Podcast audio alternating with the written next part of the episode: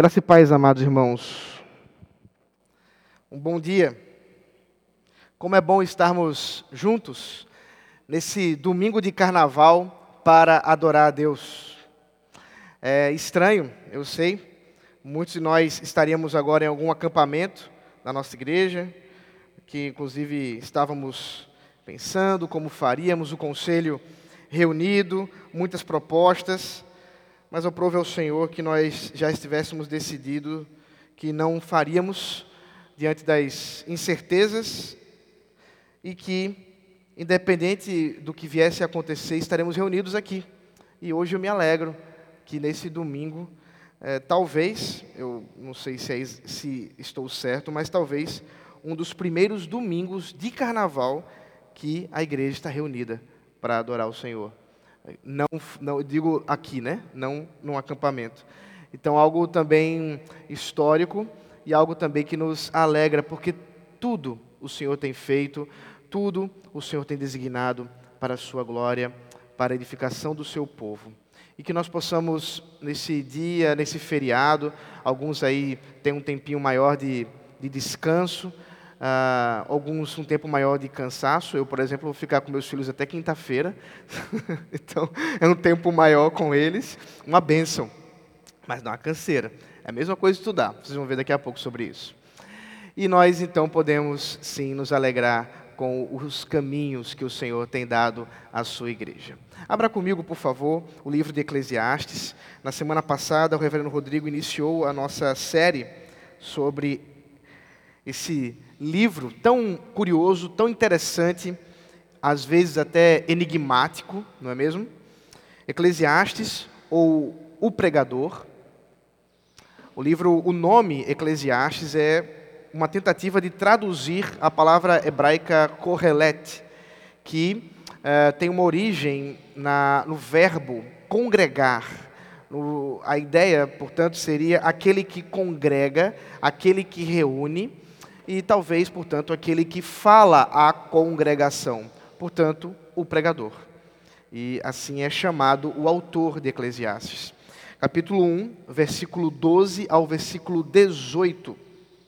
Acompanhe comigo a leitura da palavra do Senhor. Eu, o pregador, venho sendo rei de Israel em Jerusalém. Dediquei-me a investigar e a me informar com sabedoria a respeito de tudo o que se faz debaixo do céu. Que enfadonho trabalho Deus impôs aos filhos dos homens para com ele os afligir. Vi todas as obras que se fazem debaixo do sol, e eis que tudo é vaidade e correr atrás do vento. Aquilo que é torto não pode ser endireitado, e o que falta não pode ser contado. Eu disse a mim mesmo: Eu me tornei importante e superei em sabedoria todos os que governaram Jerusalém antes de mim. O meu coração tem tido larga experiência da sabedoria e do conhecimento. Assim, procurei conhecer a sabedoria e saber o que é a tolice e a falta de juízo. Mas descobri que também isto é correr atrás do vento. Porque não na muita sabedoria há muito enfado, e quem aumenta o seu conhecimento aumenta também a sua dor. Vamos orar. Senhor, nós estamos diante de Ti, porque o Senhor mesmo nos chamou para estarmos congregados, ajuntados, mediante a Tua palavra. Nesse momento, rogamos que sejas Tu aquele a nos instruir e que possamos, nessa manhã, eh, pela edificação da Tua bendita palavra exposta, sermos transformados consolados, confortados, exortados, Senhor, à vida que o Senhor deseja para nós. Dá que possamos fazer isso, apesar das dificuldades do pregador, em Cristo Jesus. Amém. Meus irmãos, é, essa semana, João Gabriel estava assistindo um documentário sobre buracos negros. E era muito interessante ver João lá estudando, ou pelo menos tentando entender alguma coisa sobre o universo ao qual ele é fascinado. E ele já diz isso desde antes mesmo é, desse ano, que deseja ser uh, astrônomo, que tem um desejo muito grande de conhecer as estrelas a fundo. É, é claro que ele também quer ser astronauta, policial, pastor e eu acho que o Batman, uma coisa assim. É, é claro, essas ideias são infantis, mas ao mesmo tempo, há, especialmente com respeito ao universo, especialmente com respeito à ciência, um tom de maravilhamento. Ao olhar para esse mundo, ao olhar para esse céu, essa, uh, uh, esse quadro que se apresenta a nós todas as noites, e isso é um privilégio. Aqueles que moram em São Paulo não têm o mesmo privilégio de vocês. Há pouco tempo estava com alguns amigos, vocês viram, estavam pregando aqui, inclusive, e estávamos juntos olhando os céus. Eles disseram: Nossa, mas aqui o céu, o céu daqui tem tanta estrela, né? Não, lá também tem, só não dá para ver. E, portanto, podemos nos maravilhar com a beleza daquilo que Deus criou a multidão de estrelas, a multidão de planetas, galáxias. Meus irmãos, isso é maravilhoso. Isso é grandioso e conhecer isso, sem dúvida alguma, tem um gosto especial. Mas ao mesmo tempo há algumas coisas que são uh, conflituosas nisso. Um dos maiores astrônomos, um dos maiores cientistas físicos, especialistas, eh, especialmente uh, uh, no universo, que faleceu há algum tempo atrás, Stephen Hawking, diz o seguinte: quanto mais o universo parece compreensivo, mais ele parece sem sentido. Quanto mais o universo parece compreensivo, mais ele parece sem sentido. Perceba que para alguém que tem se dedicado, ou que se dedicou muito tempo da sua vida estudando o universo, estudando com profundidade, da qual talvez nenhum de nós aqui jamais teremos, ao conhecer mais e mais sobre as coisas que Deus criou, a conclusão que ele chega é completamente oposta àquela esperada. Não faz sentido. Não faz sentido. O pregador está aqui nos se apresentando a nós, se apresentando aos seus ouvintes, àqueles que o estão lendo. E essa introdução do versículo 12, eu, o pregador, venho sendo rei de Israel em Jerusalém, dediquei-me a investigar e a me informar essa, essa introdução, esse início aqui, do versículo 12 especificamente, é, dar-nos uma porção muito maior do texto. Poderíamos, inclusive, pregar o texto que compreende do versículo 12 do capítulo 1 até o versículo 26 do capítulo 2, porque a temática é a mesma. Qual é o sentido de todas as coisas? Qual é o sentido da vida? E como alguém que é, passa a experimentar e tentar pôr à prova realmente é, como esses sentidos que são ditos por aí fazem algum sentido, Salomão, o pregador, passa a tentar entender o significado da vida através de algumas dessas características das muitas que algumas pessoas dizem. Por exemplo, ele começa, e essa é a nossa poção de hoje, dizendo que a razão, o pensamento, o estudo, apesar de muitos pensarem nisso, não dá sentido para a vida. A partir do versículo é, eh, 1 do capítulo 2, ele vai dizer: olha, os prazeres desse mundo também não vão dar sentido para a vida. O versículo 12 ao 17 do capítulo 2 ainda fala: olha aí, tem um problema da vida, porque tem a morte. E todos nós vamos passar por ela. Todos nós vamos passar por essa morte. Não importa se você é um sábio ou se você é um tolo. O versículo 18 do capítulo 2 ao versículo 23, ele fala sobre o problema do trabalho em que você se afadiga tanto a trabalhar, tanto a trabalhar, mas o que resta depois que você morrer? O que resta de legado na sua vida? E por fim, essa porção iniciada no versículo 12 eh, aqui, vai até o capítulo 2, versículo 24 a 26, ele fala sobre a graça de Deus, quase que realmente já nos dando a grande resposta do sentido da vida. A graça de Deus no prazer desta vida. Portanto, o autor, para que nós não precisamos, não precisássemos fazer isso, está experimentando, colocando à prova os muitos significados que as pessoas podem dar à vida. Você conhece pessoas que vivem para estudar. Talvez elas estejam estudando para um concurso, talvez elas estejam estudando para um doutorado, talvez elas estejam estudando para ser professor na universidade, talvez elas estejam estudando simplesmente porque elas amam estudar. Elas vivem para estudar.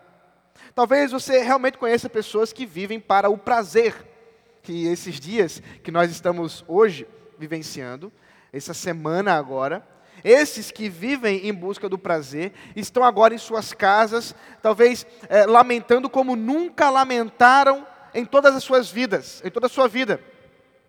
Talvez lamentando de maneira trágica, depressiva e angustiante, porque o significado de sua vida, o prazer da carne, o prazer dos sentidos, no seu ápice carnavalesco, foi deixado de lado. Você sabe que outros também vivem numa profunda crise por conta da morte. Vocês conhecem pessoas que realmente, quando você conversa com elas, elas estão sempre pensando: o, o que será de mim se eu morrer amanhã? O que será dos que estão à minha volta se eu morrer amanhã? Será que vale a pena trabalhar? Será que vale a pena realmente gastar a vida com o trabalho se no final das contas todo mundo vai morrer? Queridos, o pregador aqui, portanto, nos dá não só o desafio de ver as coisas como elas são, sem filtro. Sem filtro do Instagram, sem filtro uh, que qualquer rede social e qualquer programa pudesse nos dar, a vida como ela é. E a angústia dessa vida debaixo do sol. E a, o sofrimento que todos nós estamos fadados a ter em ver o mundo simplesmente diante do nosso horizonte. Portanto, aqui, especificamente, do versículo 12 ao 18, conhecimento ganha uma conotação negativa. Se você já conhece o livro de Provérbios, também de Salomão, você sabe que ali a sabedoria e o conhecimento têm uma expressão, um significado extremamente positivo, inclusive em termos cristocêntricos, nós podemos entender inclusive que a persona, né, a personalidade que Salomão evoca todas as vezes que fala sobre a sabedoria, que da sabedoria e o princípio dessa sabedoria, que era o temor a Deus sobre todas as coisas, é, aponta exatamente para Cristo, que é o grande sábio, que é aquele que detém toda a sabedoria. Portanto, o livro de Provérbios aponta para Jesus, porque é aquele que é o grande sábio, aquele que tem todo o conhecimento. Mas agora observe que o pregador está em crise.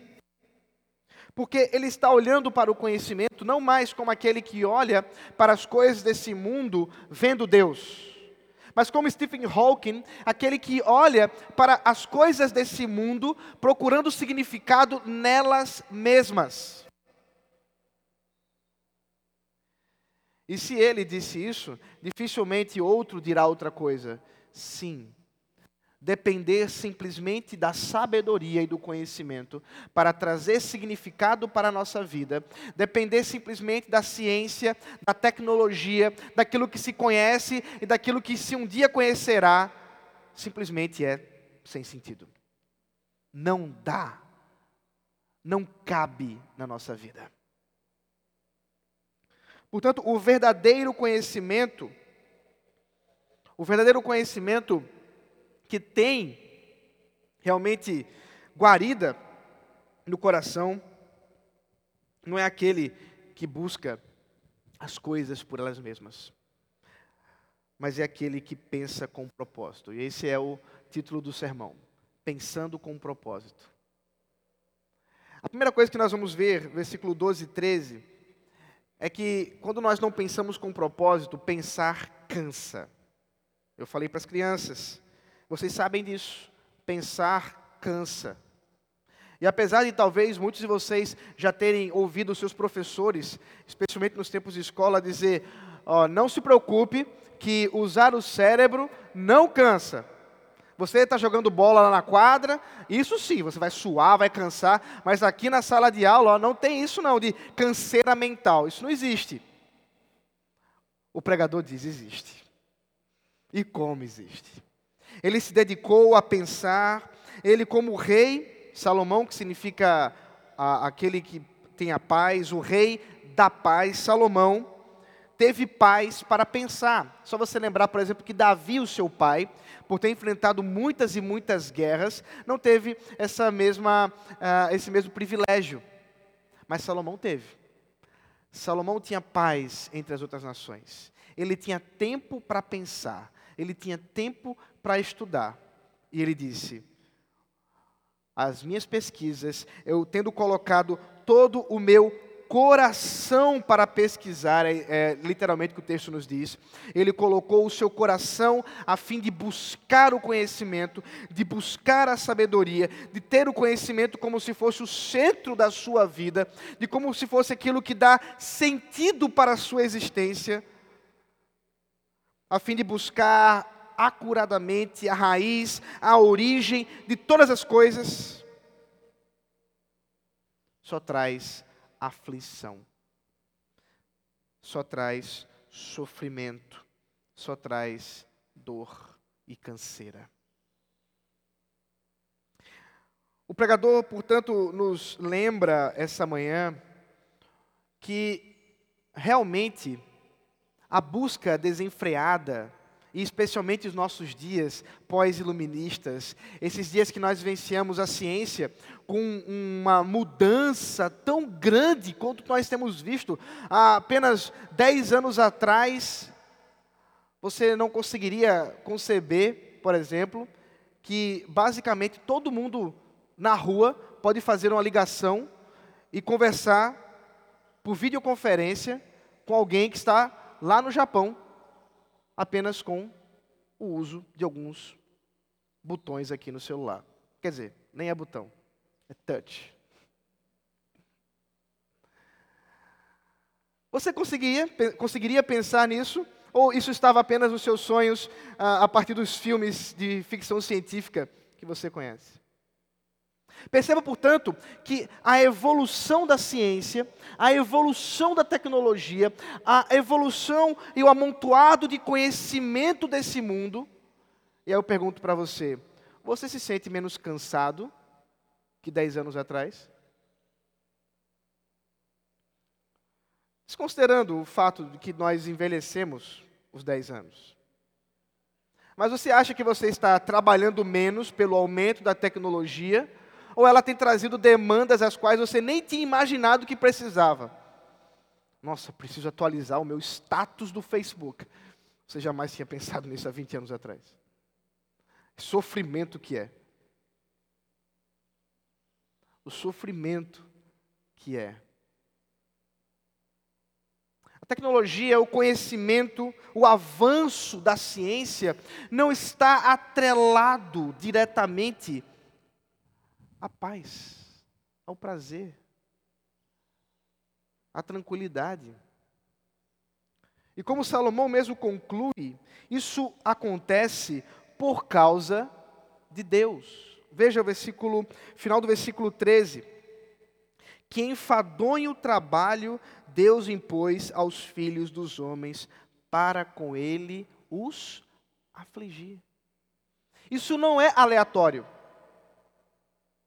Isso não é alguma coisa que simplesmente está posta aí. Mas foi o próprio Deus que assim designou. Se você voltar comigo à história, você vai lembrar da queda. De quando o homem e a mulher pecaram diante de Deus, tendo comido o fruto que Deus havia para que não comesse, uh, havia dito para que não comessem. E vocês lembram o nome da árvore? Conhecimento do bem e do mal. Conhecimento. conhecimento. Esse homem e essa mulher, em busca de conhecimento fora de Deus, em busca de conhecimento fora da vontade de Deus, encontraram-se com as consequências do seu próprio pecado.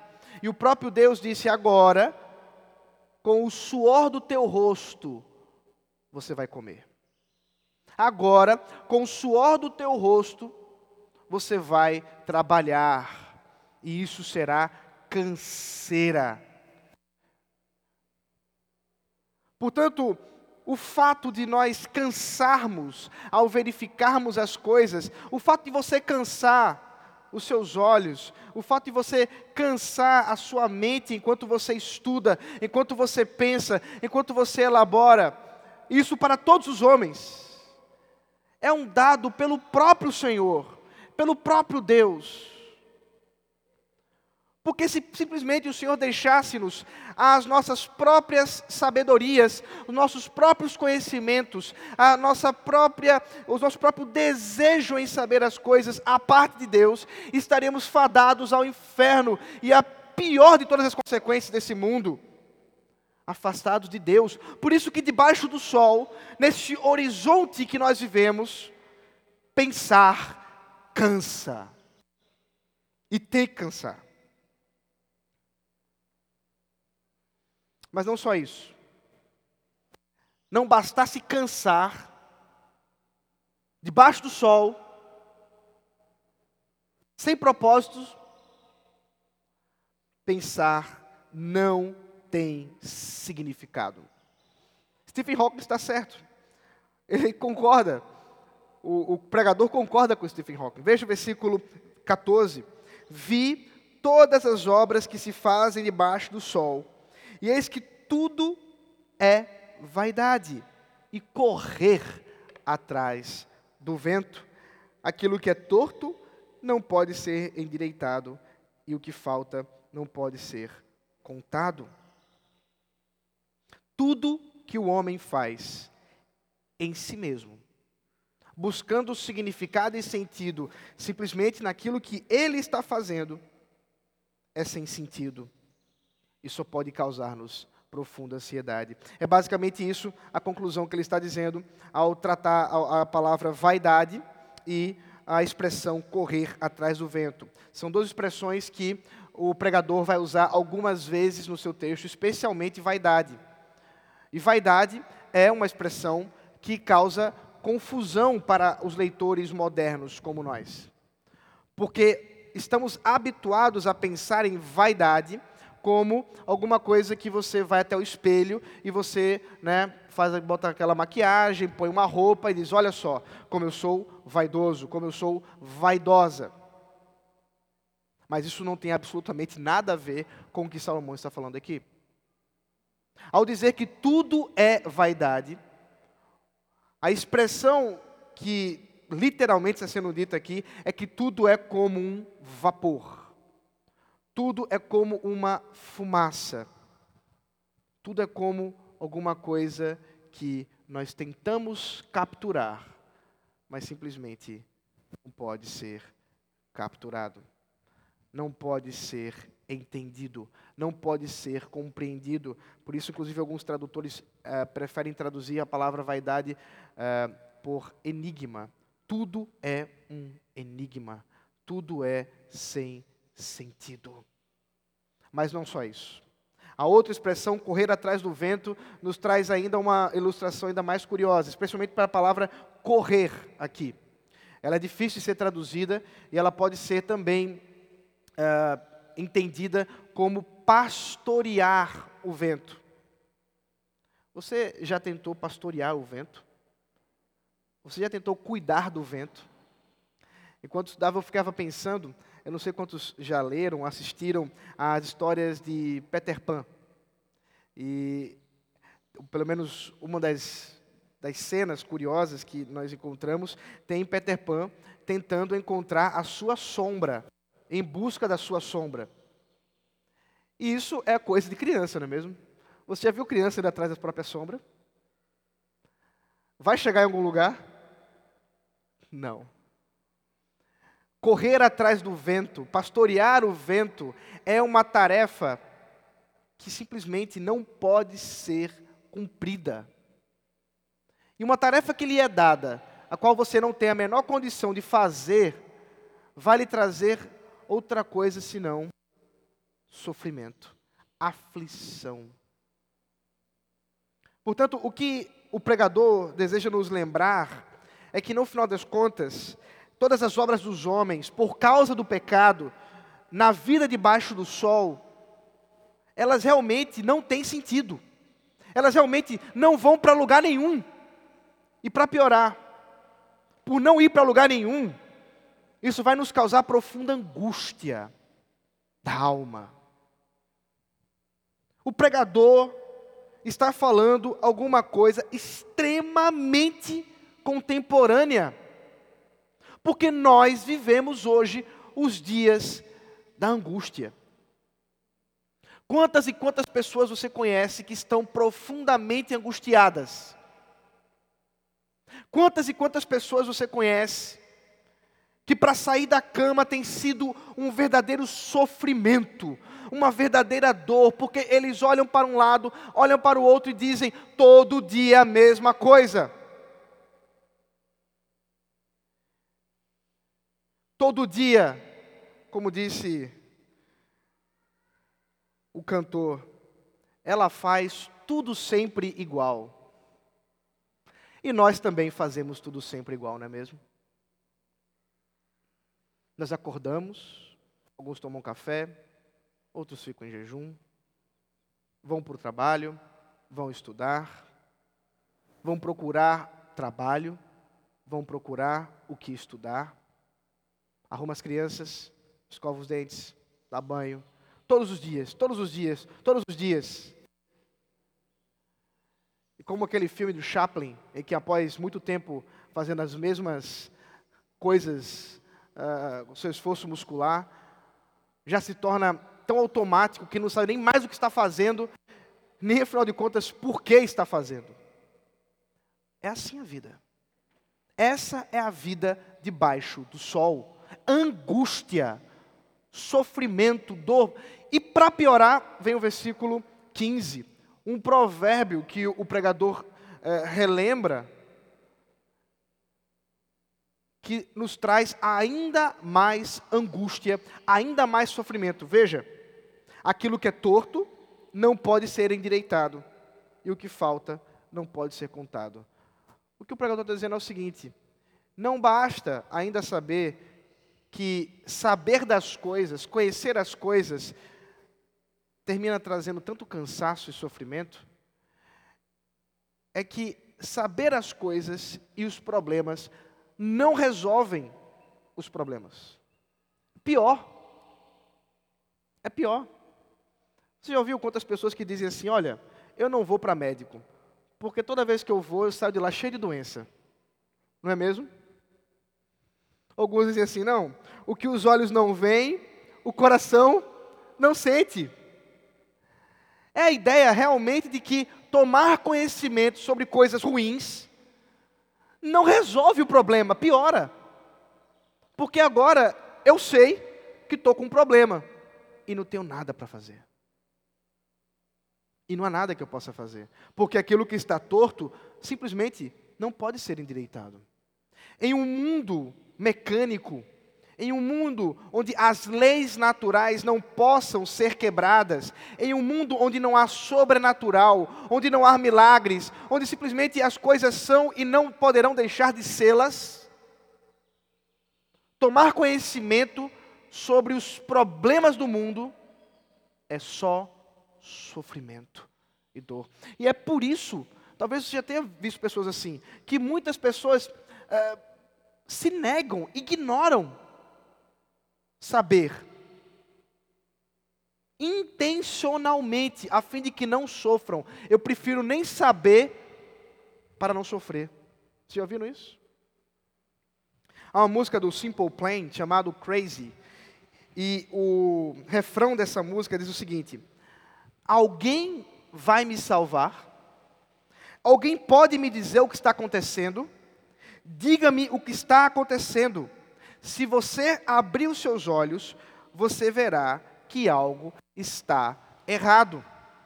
Aqui está uma banda secular, uma banda que não tem absolutamente é, nenhuma perspectiva cristã, mas perceba o grito de desespero presente nessa música. As estrofes são ideias, são coisas que estão acontecendo na sociedade, pessoas é, por cima das outras, enfim, uma série de coisas. Mas o ponto é que ele olha para tudo isso e diz: será que vocês não estão percebendo que tem uma coisa errada? E quem pode nos salvar diante disso? Perceba, portanto, que a vida, olhando pelo horizonte, a vida debaixo do sol, quando nós não temos o Redentor, quando nós não temos a Deus, tomar conhecimento sobre as coisas traz duro sofrimento e angústia, porque agora você sabe que tem problema e você sabe que não pode resolver. Pensar, portanto, se torna alguma coisa quase que sem significado mesmo. Afinal de contas, para quê? Para que saber? Para que buscar conhecimento? Para que entender? Para que vacina? Se afinal de contas todos nós vamos morrer. Para que vacina? Se vamos ter que continuar usando máscaras. Para quê? Não tem significado, não tem propósito não faz sentido. Conhecimento, portanto, simplesmente não pode trazer esperança. Ciência não pode dar esperança para mim e para você, porque ela em si mesma não faz sentido. Por fim, o pregador considera a dor de pensar.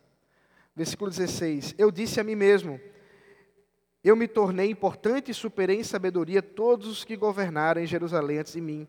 O meu coração tem tido larga experiência da sabedoria e do conhecimento. Assim, procurei conhecer a sabedoria e saber o que é a tolice e a falta de juízo, mas descobri que também isto é correr atrás do vento, porque na muita sabedoria há muito enfado. E quem aumenta o seu conhecimento, aumenta também a sua dor. O pregador, portanto, considera a si mesmo agora, a sua própria sabedoria, aquilo que Deus deu a ele. Vocês sabem da história.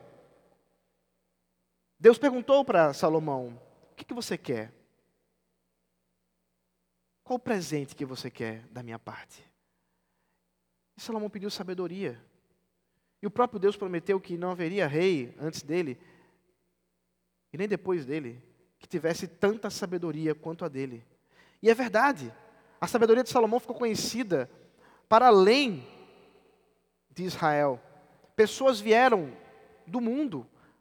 A rainha de Sabá, a famosa história do encontro da rainha de Sabá, uma mulher do Extremo Oriente, vai atrás para conhecer o que esse homem que sabe os enigmas do mundo, que conhece as coisas da vida, tem a dizer. E ficou admirada. Sim, nós estamos falando com alguém que tem conhecimento, que sabe das coisas, que procurou elas com empenho. Ele procurou conhecer, afinal de contas, qual é a grande diferença entre aqueles que têm juízo, aqueles que têm conhecimento e aqueles que não têm conhecimento. Afinal de contas, o que muda neles? Conclusão? Não faz sentido. Não faz sentido. Você imaginou isso? Numa sociedade como a nossa, onde títulos são tão importantes, onde você dizer, olha, eu sou formado em tal faculdade, eu tenho um mestrado, eu tenho um doutorado, eu fiz dez pós-doutorados. Nota explicativa: não existe pós-doutor.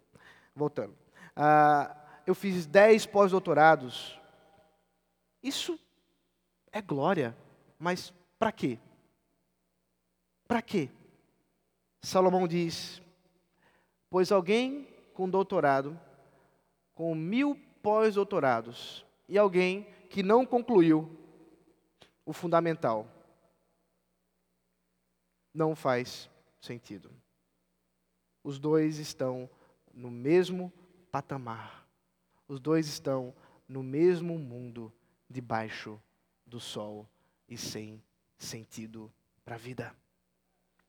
Porque nenhum dos dois vai alcançar significado, seja na ignorância, seja no conhecimento. Não dá.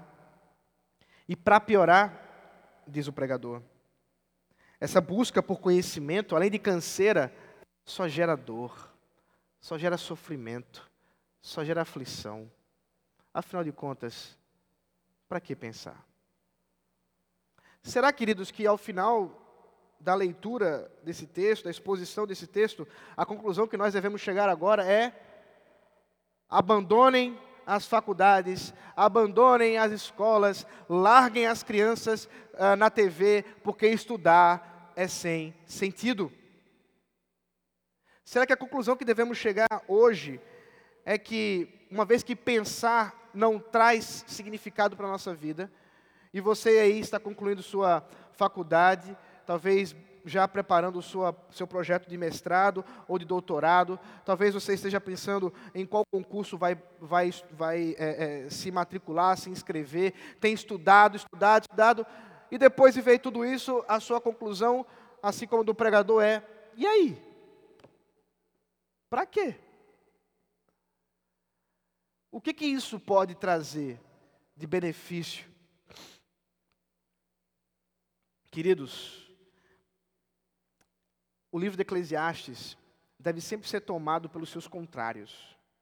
Isso vai ajudar você a entender o livro. O que significa? É que a ausência de resposta, nesse caso, é a resposta do autor. Porque uma vez que está considerando esse mundo da forma horizontal, debaixo do sol, a angústia, ela é natural. Mas é só você inverter agora. Mas e o mundo? Olhando de baixo, de baixo para cima. O mundo agora olhado, olhando para Deus. Considerando a presença de Deus nesse mundo. Ah, tudo muda. É por isso que pensar com propósito edifica. E que propósito é esse, meus irmãos? O propósito que nós encontramos exatamente no resto das Sagradas Escrituras.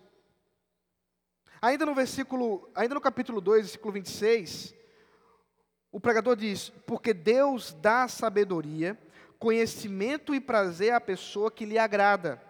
Mas ao pecador dá trabalho para que ele ajunte e amontoe, a fim de dar àquele que agrada a Deus.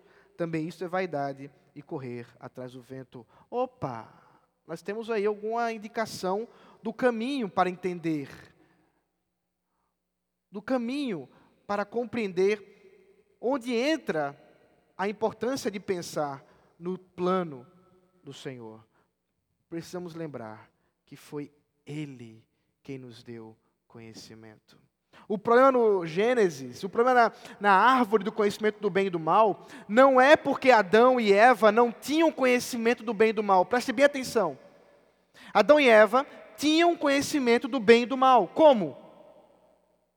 Deus disse para eles o que é bom. O que é mal, consequentemente, é aquilo que Deus disse para não fazer. Ao buscar conhecimento a parte de Deus, através da natureza, através daquela árvore, Adão e Eva estavam negando o conhecimento revelado por Deus. Portanto, a resposta que Deus quer para nós hoje é entendermos que todo pensamento fora da revelação de Deus, todo pensamento que desconsidera a revelação de Deus, que desconsidera a palavra do Senhor e especialmente que desconsidera a Cristo, o redentor, é sem sentido. Mas, ao mesmo tempo, quando nós nos colocamos diante dessa história maravilhosa que Deus nos deu, essa história da redenção, essa história em que Ele está nos levando a conhecer daquilo que Ele criou, para que nós possamos conhecer os seus pensamentos, para que nós possamos conhecer a criação que Ele deu significado. Isso sim dá prazer. Isso sim faz sentido. Nós somos chamados, portanto, a pensar os pensamentos segundo Deus. É por isso, queridos, que não existe essa dicotomia, essa separação entre ciência e religião, entre ciência e fé, entre razão e fé ou sobrenatural. Absolutamente não. Porque o que o pregador está querendo dizer para nós hoje, o Espírito Santo nos conduz hoje a pensar, é que só existe ciência por causa de Deus. É porque você só consegue ler alguma coisa com significado, juntar as letrinhas e as palavras, e portanto fazer uma conexão lógica e coerente, porque Deus criou um mundo lógico, onde cadeiras não ficam andando para lá e para cá, elas ficam paradas e você pode sentar nelas. Deus estruturou a realidade a fim de que nós possamos realmente conhecê-la mas não conhecê-la por causa dela, mas conhecê-la por causa daquele que criou. É por isso que Romanos, o apóstolo Paulo, consciente dessa verdade, diz que aquilo que Deus intencionava revelar, os seus atributos, a sua própria divindade, se reconhecem nas coisas que foram criadas. Queridos, olhar para esse mundo e ver tudo que podemos conhecer, a beleza das cores e experimentar, é alguma coisa que todos nós deveríamos nos empenhar, sabendo que nos empenhamos e aprendemos para a glória de Deus. Por isso que pensar com propósito é entender a finalidade da ciência e a finalidade da nossa vida. Você não está aqui simplesmente para conhecer as coisas. E é por isso que o Stephen Hawking não conseguia entender, e talvez tenha morrido, inclusive, sem entender. Porque o propósito de conhecer o universo não está em conhecer o universo,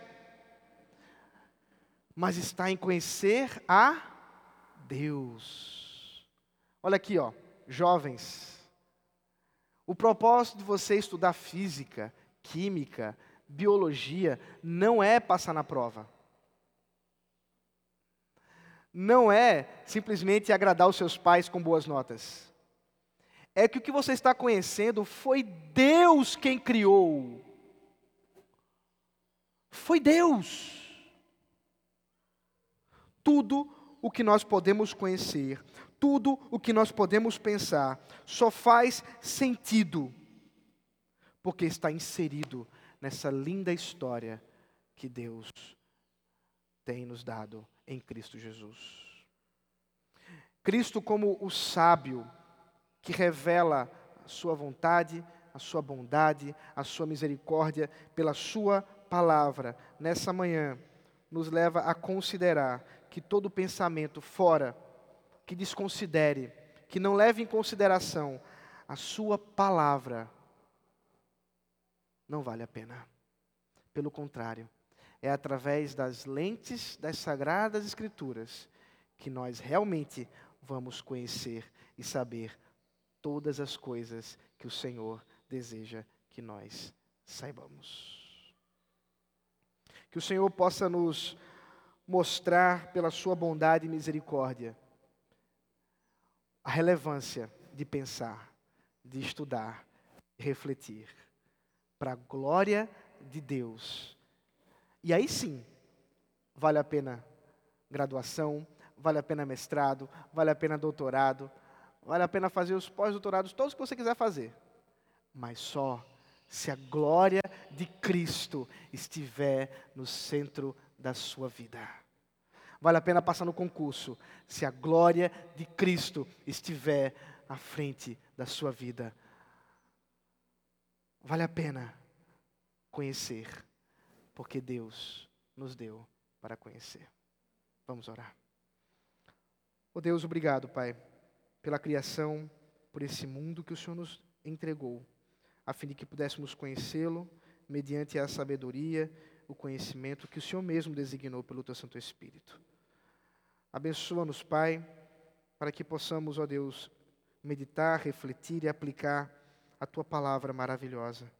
e que a angústia que muitas vezes nos leva do mundo sem significado, faça-nos, ó Deus, ter a certeza de que há sentido para esse mundo.